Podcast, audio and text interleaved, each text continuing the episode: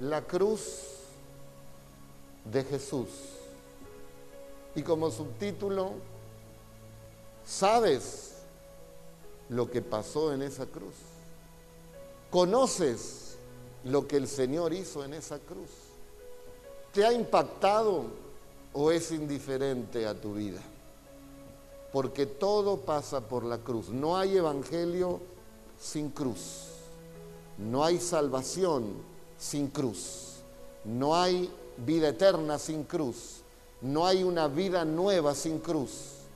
Todo está allí, todo está allí. Y cuando nosotros entendemos lo que pasó allí, nuestra vida cambia tremendamente.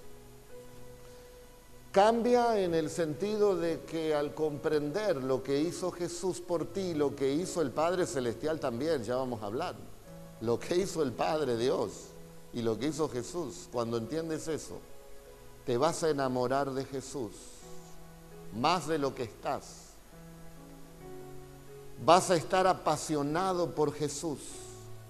Vas a querer hacer la obra del Señor. Vas a mirar a las personas con compasión porque vas a querer que ellos también le conozcan a Jesús. Hace dos días, el 3 de septiembre, cumplí años, 28, de cristiano. Estaba aquí en la puerta, había venido el hermano Marcelo, es el que hizo todas las rejas de la iglesia, ya las vamos a colocar. Vino con un ayudante, 40 años, que no, no conocía al Señor. Y después que trabajaron allí un poco, sentí de hablarle y comencé a hablarle. Mi hijo Joel y mi hija Micaela me esperaban en casa para tener un almuerzo juntos a las 12. Pero eran las 12 y cuarto y yo estaba hablando aquí entusiasmado de Jesús y eran doce y media y sabía que tenía que ir allá, pero no hay mejor lugar que el lugar donde hablamos de Jesús. ¿Cuántos dicen amén? Y donde hay un corazón receptivo.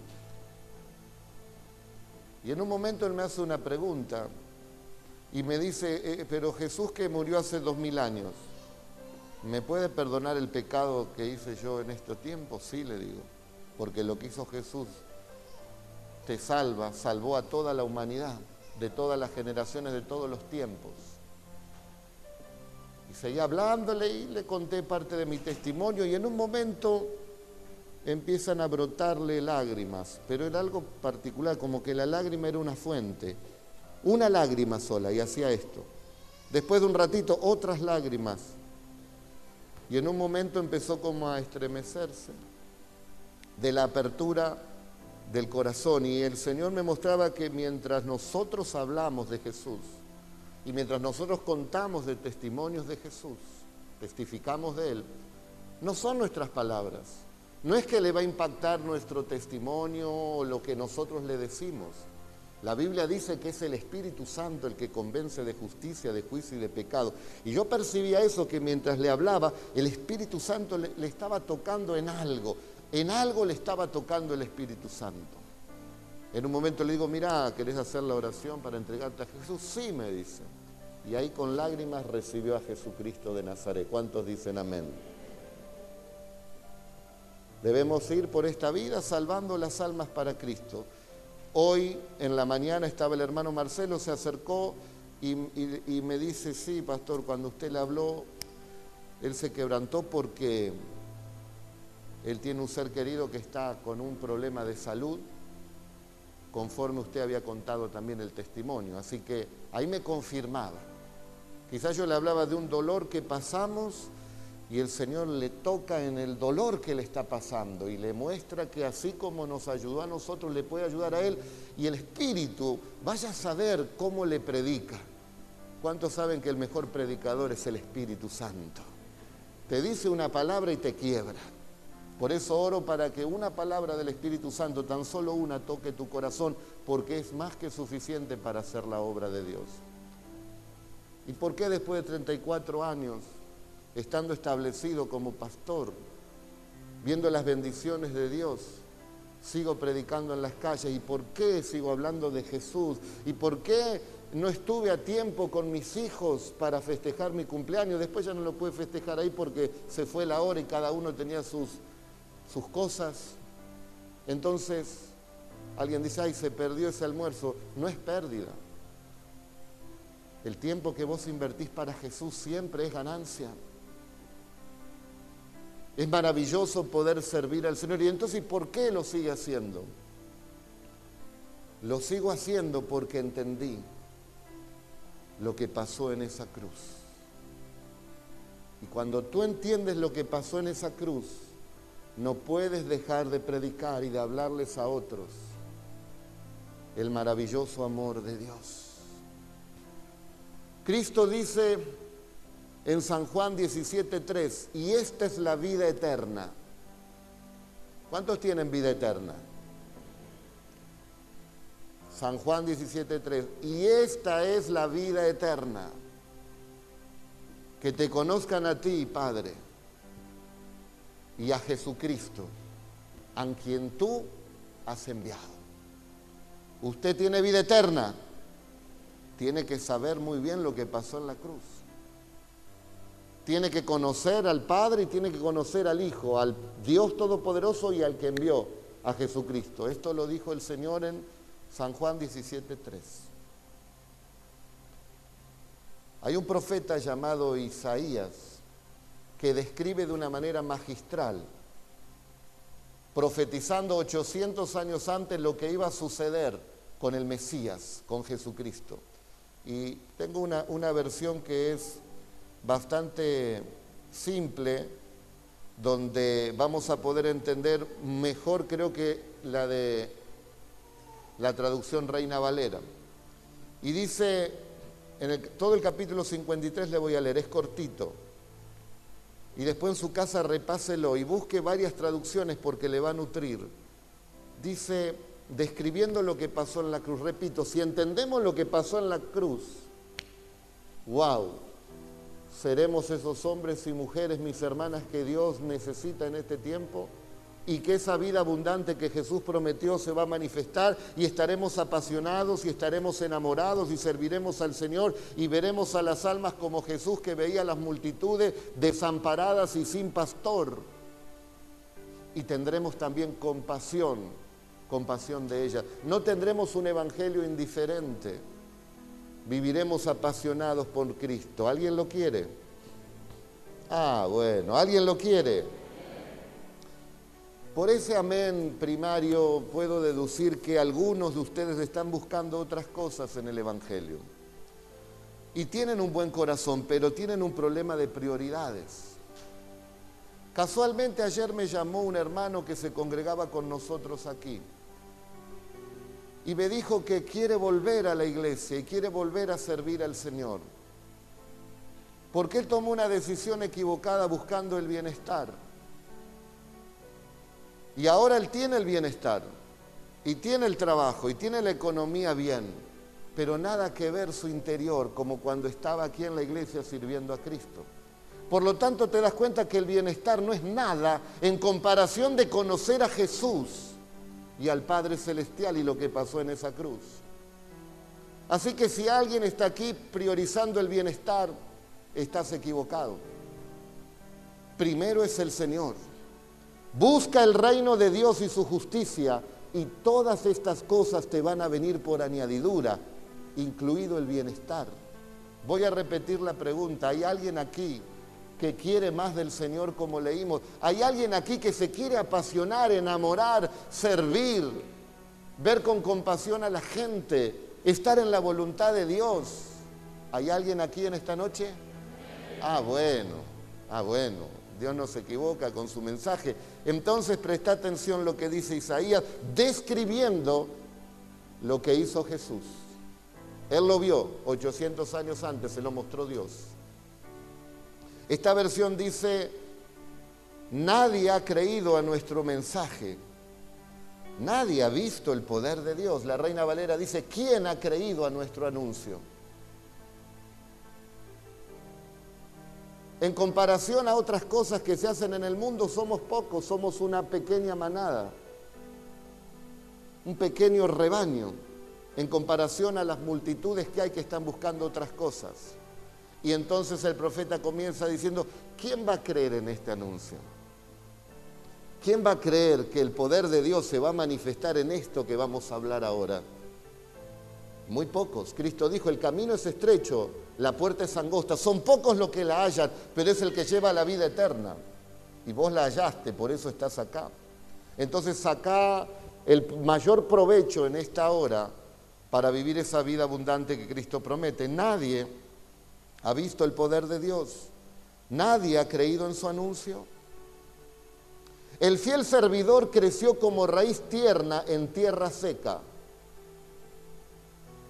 No había mucha pompa en la vida de Jesús. Era una persona más en medio del pueblo, una persona simple, una persona humilde, una persona sencilla que no llamaba la atención. Aun cuando Judas tenía que identificarlo, le dice a los fariseos, yo le voy a dar un beso para poder identificar a Jesús, porque era uno más el Señor. Era muy simple el Señor, era muy sencillo, lleno de gracia, lleno de amor, lleno de bendición, pero era así sencillo. No había en él belleza ni majestad alguna. Su aspecto, ahora comienza a describirlo en la cruz, su aspecto no era atractivo ni deseable. Todos lo despreciaban y rechazaban. Recuerda que aún sus discípulos lo abandonaron al Señor. Presta atención. Fue un hombre que sufrió el dolor y experimentó mucho sufrimiento. Todos evitábamos mirarlo, lo despreciamos y no lo tuvimos en cuenta. A pesar de todo esto, Él cargó con nuestras enfermedades y soportó nuestros dolores. Nosotros pensamos que lo había herido y humillado Dios, porque Él se creyó hijo de Dios. Pero no fue que murió por eso.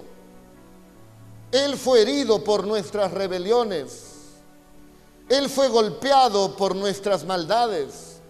Él sufrió en nuestro lugar y gracias a sus heridas recibimos la paz y fuimos nosotros sanados.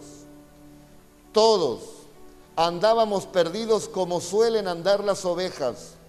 Cada uno hacía lo que bien le parecía, pero Dios hizo recaer en su fiel servidor el castigo que nosotros merecíamos. Cuando alguien en esta tierra se da cuenta que es un pecador, que en algo falló, que en algo ofendió a Dios, que en algo hizo que hirió a alguna persona, cuando alguien se siente que es un pecador y empieza a buscar el perdón, entonces podrá comprender lo que hizo el Señor en la cruz. El cielo está lleno de pecadores arrepentidos, no hay gente que nació santa o que vivió siempre santa. Yo he venido, dijo él, a buscar no a los justos, sino a los pecadores, al arrepentimiento. Y entonces cuando el Señor impacta nuestras vidas y nos abre los ojos y el corazón para entender que somos pecadores, nos damos cuenta lo que dice Isaías. El castigo cayó sobre el fiel servidor, ese castigo que nosotros merecíamos. Era tal la presión de lo que Jesús iba a sufrir en la cruz del Calvario, cuando Él fue entregado, cuando Él fue traicionado, cuando Él como una oveja se entrega voluntariamente porque esa era la voluntad de Dios. Cristo podía evitarlo, tenía el poder para, para evitar eso, pero si Cristo no moría en esa cruz, entonces yo y vos tendríamos que ser crucificados. Él recibió el castigo que merecíamos nosotros. Dios es justo y la paga del pecado es la muerte y Dios tenía que juzgar el pecado. O me crucificaba a mí y a ti, o enviaba a su Hijo a ocupar nuestro lugar y cargar todos los pecados del mundo. Y eso fue lo que hizo.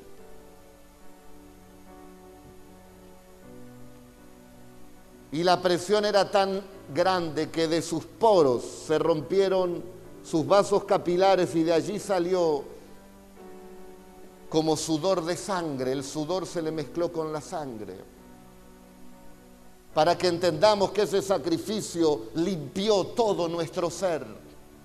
Derramó la sangre por la corona de espinas, unas espinas de nueve centímetros que perforaban su cuero cabelludo e inflamó su cabeza.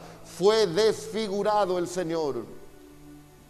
Sangró por su cabeza como diciéndonos, les voy a limpiar también los pensamientos. Sus malos pensamientos también serán limpiados. Y su rostro fue golpeado. Era irreconocible el Señor. Sangró también sobre su rostro, limpiando nuestra vergüenza, nuestra afrenta. En sus manos también sangró, fue clavado en esa cruz dándonos dignidad para que como pueblo de Dios podamos trabajar con nuestras manos y tener la provisión, el pan nuestro de cada día.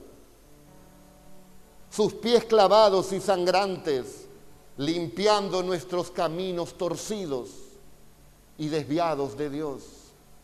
Y como si fuera poco, traspasaron su cuerpo estando muerto con una lanza perforando su corazón, explotando su corazón y saliendo de él un poquito de sangre con agua. Ya no había más sangre, porque el Señor Jesucristo derramó toda su sangre para perdonar todos los pecados de todos los tiempos, aún las peores perversiones que pudiera hacer el hombre.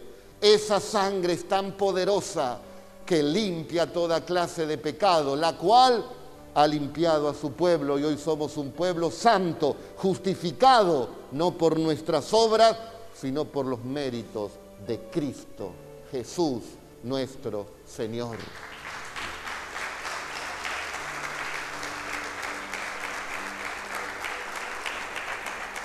Fue maltratado, fue humillado, pero nunca se quejó se quedó completamente callado como las ovejas cuando le cortan la lana.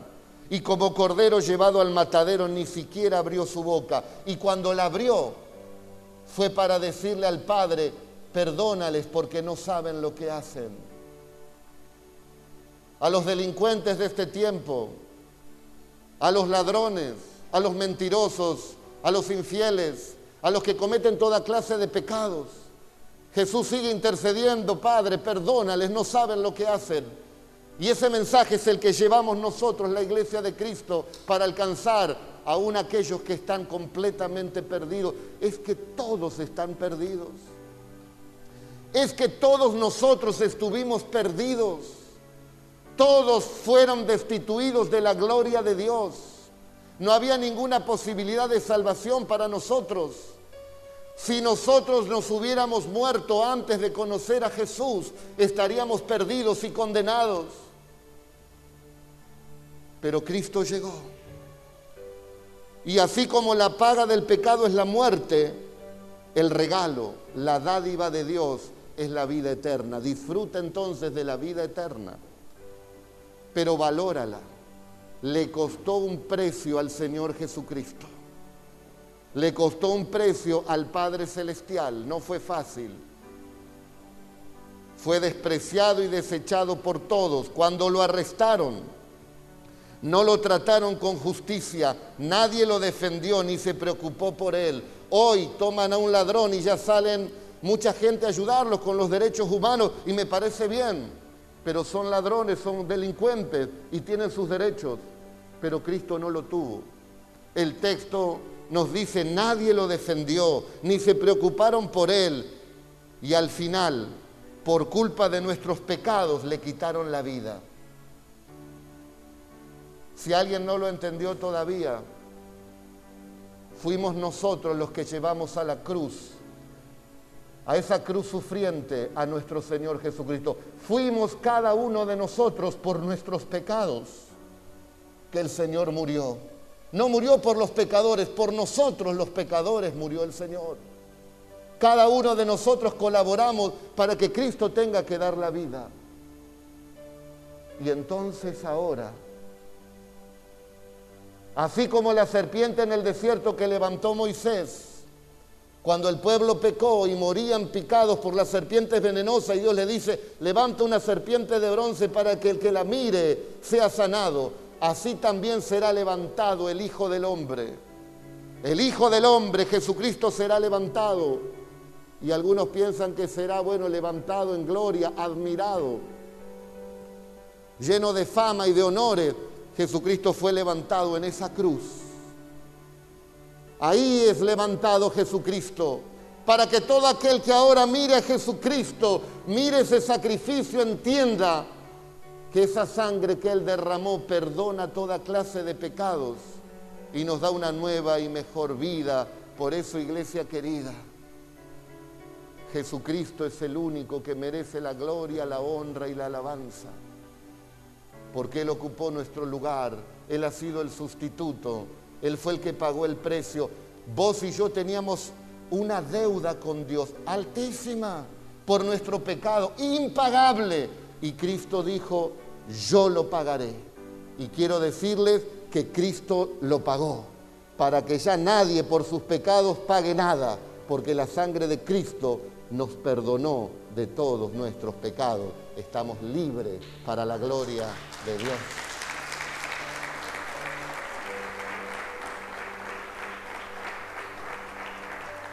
El fiel servidor de Dios murió entre criminales y fue enterrado con los malvados, aunque nunca cometió ningún crimen ni jamás engañó a nadie. Dios quiso humillarlo y hacerlo sufrir, y el fiel servidor ofreció su vida como sacrificio por nosotros. Por eso Él tendrá la vida eterna, llegará a ver a sus descendientes y hará todo lo que Dios desea. Después de tanto sufrimiento, comprenderá el valor de obedecer a Dios. ¿Qué dirá el Señor cuando nos vea a nosotros? ¿Qué dirá cuando nosotros ponemos excusas? Cuando nosotros buscamos solamente el bienestar. Cuando nosotros le buscamos por lo que Él nos da y no por lo que Él es. Cuando nos ofendemos de nada. Cuando le damos la espalda a Dios. Cuando tenemos el tupé de decirle a Dios, me aparto de ti. ¿Con qué derecho? ¿Dónde hemos conocido entonces al Señor? ¿Dónde habrá otro que me ame como el Señor? ¿Dónde hay otro que haya dado la vida por mí? ¿Dónde hay otro que por su gracia siempre me sostiene y te sostiene y te saca de toda situación? ¿Dónde hay otro? No lo hay. No lo hay. Entonces los que abandonan al Señor es porque no le han conocido. Sin lugar a equivocarme digo, que el que entiende lo que hizo Jesús en la cruz y lo que hizo el Padre al enviar a Jesús, jamás de los jamases se podrá apartar de Jesús porque entendió el gran amor de Dios. La gente está con las personas que le aman y no hay nadie que te ame más que Dios y lo vamos a dejar a Dios. Pedro, Juan, Jacobo, Ustedes me dicen que la gente se va por mi mensaje. Ustedes también se quieren ir. Y Pedro le dice, pero ¿a dónde iremos? Si solo tú tienes palabra de vida eterna. Meditando en esta palabra y en gente que busca el bienestar en vez de Jesús, digo esto. Prefiero la prueba de fuego con Jesús que el bienestar sin Jesús. Prefiero la prueba de fuego con Jesús y no el bienestar sin Jesús. Prefiero estar en la voluntad de Dios de todo aquello que me pueda dar este mundo. Y los pastores, los que Dios verdaderamente ha llamado, los ha marcado con fuego para que nada ni nadie pueda detener ese llamado de Dios. Y lo que les voy a contar, usted lo oirá por primera vez quizás hoy. Para que usted entienda un poco, y si yo tuve que pasar eso para que usted entienda un poquito del amor de Dios, y usted se reafirme en Cristo y se vuelva a apasionar por Cristo y sea un siervo de Dios y se levante, vale bien la pena. Porque eso que pasé, el Señor ya me sanó hace muchos años.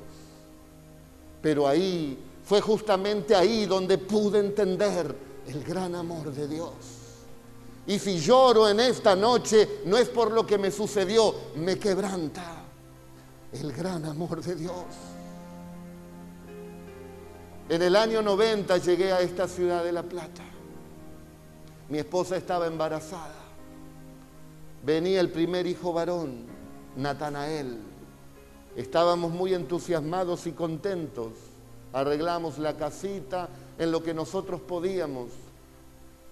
Y fuimos allí al médico, al sanatorio, viene una médica y lamentablemente se equivoca porque dice que al tener presión alta mi esposa, vamos a producir el, parto y le pusieron goteo pensando que la criatura ya estaba más de ocho meses y tenía recién siete meses y piquito.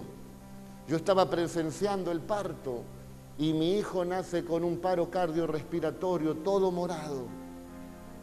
Siempre me decían que presenciar el parto era lo más glorioso para poder ver en esa relación de padre-hijo y esa fue mi experiencia estaba en oración, estaba en ayuno, estaba haciendo la voluntad de Dios con mi esposa y nos pasa esto. Oramos, Señor, sácalo de esta situación y al cuarto día estaba bien. La criatura estaba bien, ya había empezado a respirar sin el respirador.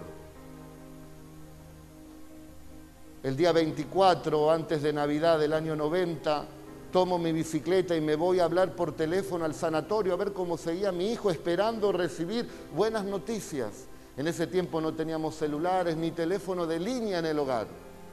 Y con la bicicleta llegué a un teléfono público y allí contento llamé esperando que me digan, ya su hijo sale, está muy bien. Pero lo que me dijeron fue lo siguiente, su hijo, su hijo está grave, tiene que venir. Tomé mi bicicleta, volviendo esas cinco o seis cuadras para mi casa, iba pedaleando y como que en mi interior vino una voz que me decía, Luis, vos podés orar para que se haga mi voluntad. Y yo sabía que si oraba así, podía ser que la voluntad de Dios era que se vaya mi hijo con Dios. Pero hacía unos años que Dios me había llamado como siervo de Él y yo le había dicho que estaba dispuesto siempre a hacer su voluntad, que se haga su voluntad en mi vida. Una cosa es decirlo y otra cosa es vivirlo. Respiré hondo, tomé el manubrio de la bicicleta y llorando le dije, Señor, que se haga siempre tu voluntad. Y seguí pedaleando.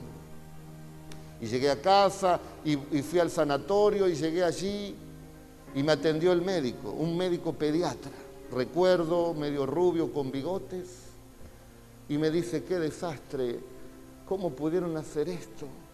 ¿Cómo pasó que su hijo pudo, lo sacaron antes de tiempo y ahora, que justamente era Navidad, era la madrugada del 25 de diciembre del año 90, que lo hayan descuidado esta criatura que venía bien.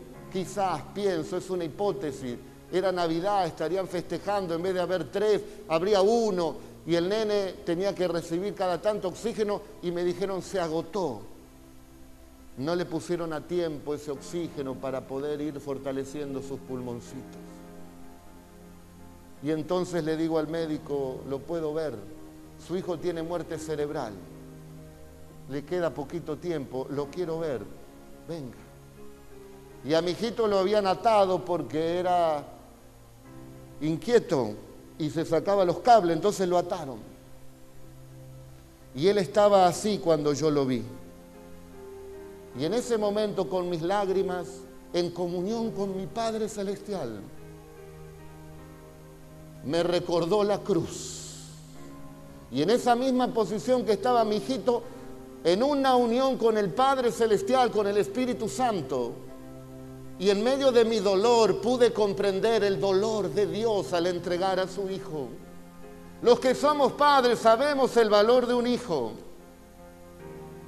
Y en ese momento yo podía sentir ese dolor, pero también el dolor del Padre Dios, porque a mi hijo fueron las circunstancias de la vida, se equivocó, que aquí, que allá, y bueno, tuve que pagar eso. Y fue un dolor tremendo. En cuatro días yo ya me había entusiasmado con ese lazo de padre e hijo. Y el dolor era desgarrador. Pero cuando pensaba en mi Dios o pienso en mi Dios, el dolor de Dios fue un millón de veces más grande. Porque Jesucristo no estuvo cuatro días con Dios. Él estuvo desde la eternidad. Todos los días, millones y millones de días, estaba el Padre Dios con Jesucristo. Y ahora el Padre lo ve a Cristo sufriente, clavado en una cruz, no por las circunstancias de la vida, sino por amor a nosotros para salvarnos a nosotros, el Padre Dios sufrió. Dice que Él escondió el rostro de su Hijo al ver cómo moría en esa cruz. Y Cristo en su amor se entregó completamente. Entonces les vengo a decir que en esa cruz lo que brota no es sangre solamente, lo que brota allí es amor. Porque eso se hizo por amor. ¿Por amor a quién? Por amor a nosotros. Viles pecadores, perdidos. Y Dios dijo, no, voy a pasar ese dolor que sintió Luis por un poquito, aunque sea un millón de veces más grande. Dios estuvo dispuesto a pasar ese dolor. Y Cristo estuvo dispuesto a sufrir como ningún ser humano sufrió jamás en la vida. Y lo hizo para perdonar mis viles pecados tus viles pecados. Y cuando tú entiendes esto, jamás, jamás le abandonarás al Señor. Alguno puede decir, pero si usted tenía tanta fe, ¿cómo puede ser que aún en Navidad se muera su hijo? Yo le contesto con la Biblia. ¿Cómo puede ser que Esteban, lleno del Espíritu Santo, muere apedreado? ¿Cómo puede ser que Jacobo, un hombre lleno del Espíritu Santo, sea muerto a espada? Es que a veces hay situaciones en la vida que solo Dios sabe, pero yo no me voy a quejar por eso. Pero vamos a cambiar la ecuación. En vez de decir dónde estaba Dios con usted, Luis, que en Navidad partió su hijo, yo voy a hacer la ecuación diferente. Dios estaba. Porque si yo siendo seguidor de Jesús, parte un hijo mío, hay negligencia de médicos, con mi esposa tenemos la capacidad de perdonarlos, no hacerle juicio, sino perdonarlos. Porque el Señor me dijo, tienes que perdonarlos porque yo te perdoné primero.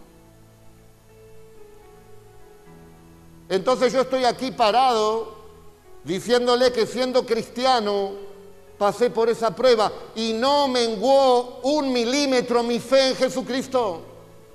Yo no abandoné a Jesucristo, yo le seguí sirviendo. Y esa es mi fe, y esa es la fe que les vengo a transmitir a ustedes que no hay prueba, que no hay dolor, que no hay lucha, que no hay nada creado que nos pueda separar del amor de Dios en Cristo Jesús, porque Él nos ha dado una fe auténtica, una fe genuina, que Él murió y que Él resucitó para darnos vida eterna a todos nosotros. Y si Él lo decidió de esa manera, y es para que me levante como un predicador de su palabra con autoridad y decirles a todos que de esa cruz salió amor porque es la única manera que alguien pueda pasar por ese sufrimiento. Y si tan solo uno pueda comprender y decir, sí, como no lo vi antes, vale la pena. Porque a los pocos días Dios consoló mi corazón. Y los que son verdaderos siervos de Dios, como Pedro, como Pablo, saben el fin que les espera. Y saben de las persecuciones y traiciones y todas las cosas que le pasan, si es que Dios le llamó. Pero eso no nos tiene que asustar ni amedrentar, porque yo un día estaré allí en el cielo. Y el brazo derecho de mi Señor se pondrá en mi hombro y me dirá, ves Luis, aquel muchacho que viene corriendo a saludarte, ese es Natanael. Lo tuvimos acá todo este tiempo y ha crecido, abraza a tu hijo. Y ves ese pequeño que viene también corriendo, con semblante de adolescente, ese es tu otro hijo o hija, no lo sé, que viene a abrazarte, que es ese embarazo que perdió tu amada esposa. Por lo tanto, hermanos queridos, yo sé lo que me espera allí arriba, cosas que ojo no vio ni oído yo ni han subido al corazón del hombre, y sé que hay seres queridos, familiares directos míos que me están también esperando allí. Pablo dice, ustedes no tienen que poner su mirada en las cosas de la tierra porque son pasajeras. Ustedes tienen que poner su mirada en las cosas de arriba, las que no se ven, porque las que no se ven son las eternas. Mi hijo no vendrá aquí a la tierra, pero un día yo iré al cielo y le veré. Y tú también le verás si ellos confiaron en Jesucristo. La gloria sea del Señor.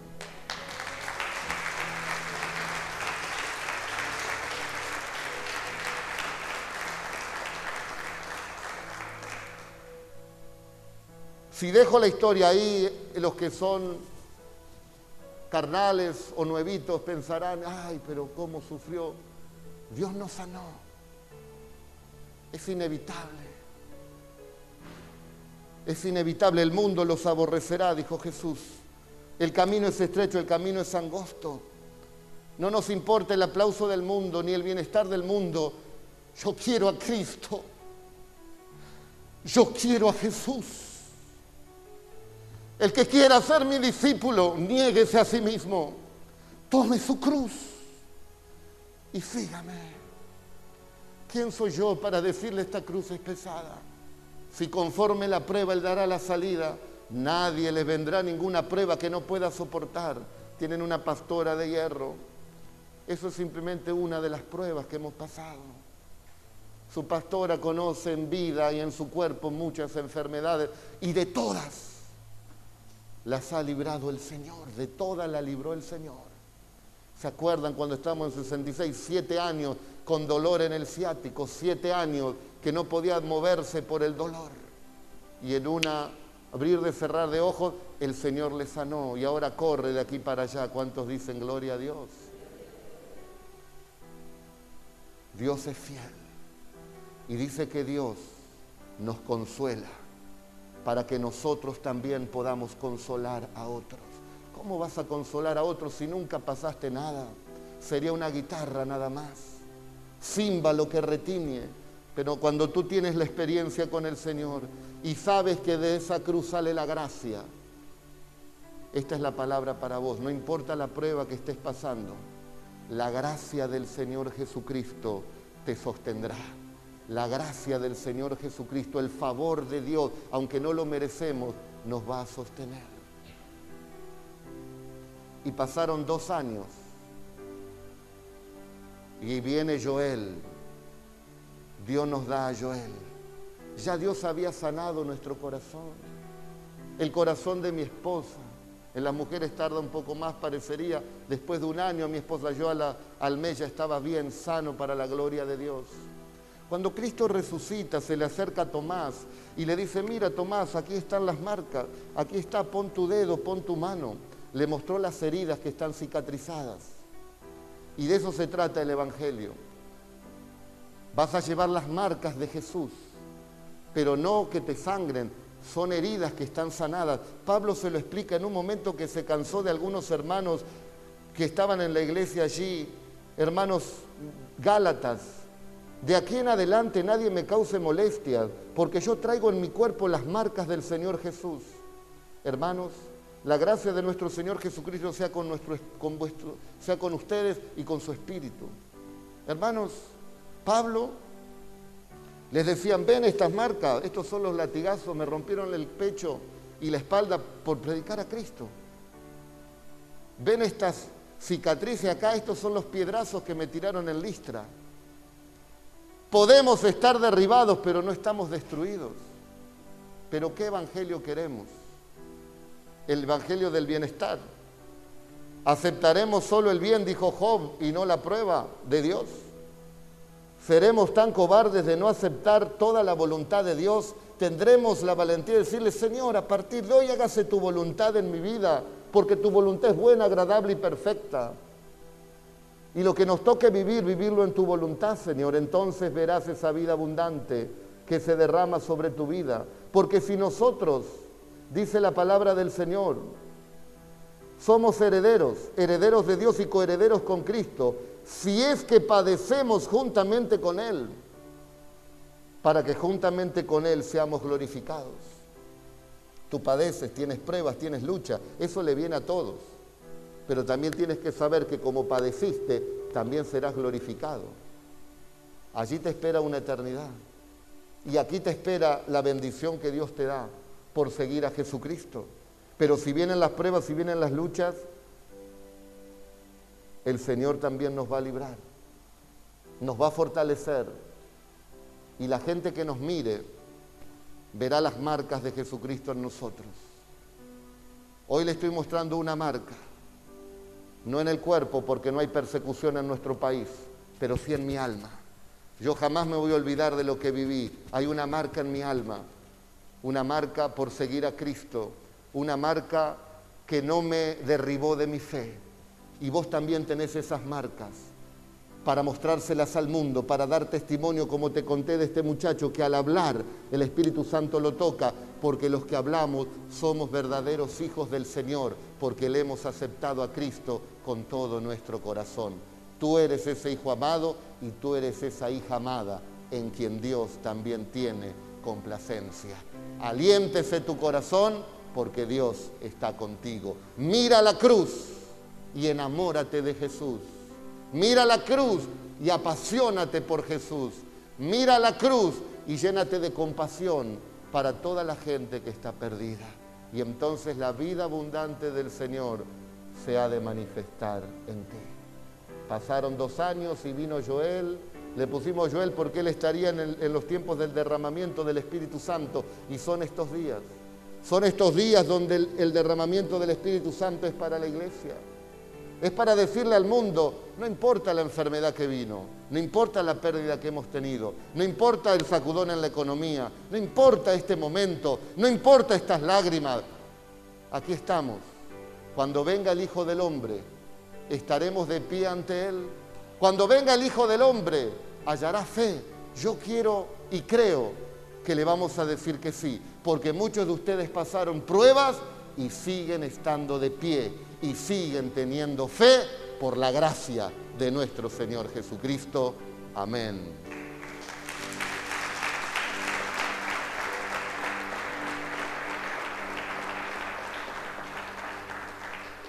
Después de varios años vino Micaela, que está allí. Esta chica, que tiene 21 años, pasó dos pruebas de fuego de muerte cuando tenía un año y cuando tenía 10 años. Y le dije al Señor, yo ya he pasado por esto, Señor. Tú sabes que si me vuelve a pasar, tú lo sabes, que yo te seguiré sirviendo. Pero evítame esa gran tristeza, Señor. Y Dios ahí tuvo gran misericordia de mí. Y Micaela está aquí. El Señor la levantó de la misma muerte es que Jesús no se quedó en la cruz. Jesús salió de esa cruz, fue al sepulcro y al tercer día resucitó y el que tenga oídos para oír oiga y dijo, yo soy la resurrección y la vida y todo aquel que cree en mí no morirá jamás. Aunque parezca que esté muerto, vivirá. Aunque haya venido una prueba tan grande a tu vida que parece que te matará, no te matará, sino que vivirás porque tenés la vida de Jesús, el Hijo del Dios viviente. Amén. Amén. Amén.